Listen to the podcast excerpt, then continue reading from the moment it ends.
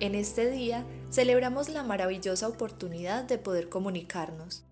Hoy, con fragmentos de autores colombianos y algunas fábulas en inglés con su respectiva traducción, la Biblioteca Pública de Borarango celebra el Día del Idioma.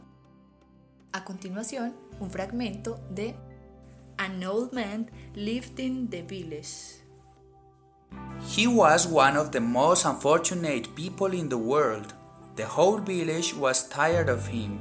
He was always gloomy and constantly complained and was always in a bad mood.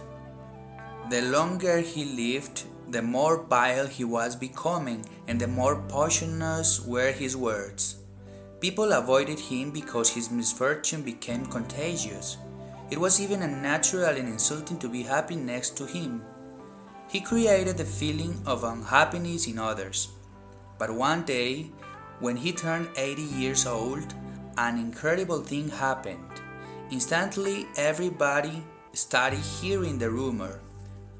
An old man is happy today. He doesn't complain about anything, smiles, and even his face is freshened up. The whole village gathered together. The old man was asked, What happened to you? Nothing special. Eighty years I've been chasing happiness, and it was useless.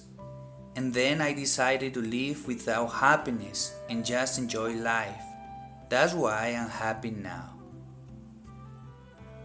Un anciano vivía en el pueblo. Fue una de las personas más desafortunadas del mundo. Todo el pueblo estaba cansado de él. Siempre estaba triste. Se quejaba constantemente y siempre estaba de mal humor. Cuanto más vivía, más amargado se volvía y más venenosas eran sus palabras. La gente lo evitaba porque su desgracia se contagiaba. Incluso era antinatural e insultante estar feliz a su lado. Creó el sentimiento de infelicidad en los demás. Pero un día, cuando cumplió 80 años, sucedió algo increíble. Al instante todos comenzaron a escuchar el rumor. Un viejo feliz hoy, no se queja de nada, sonríe y hasta su rostro se refresca. Todo el pueblo se reunió y preguntó al anciano. ¿Qué te pasó? Nada especial.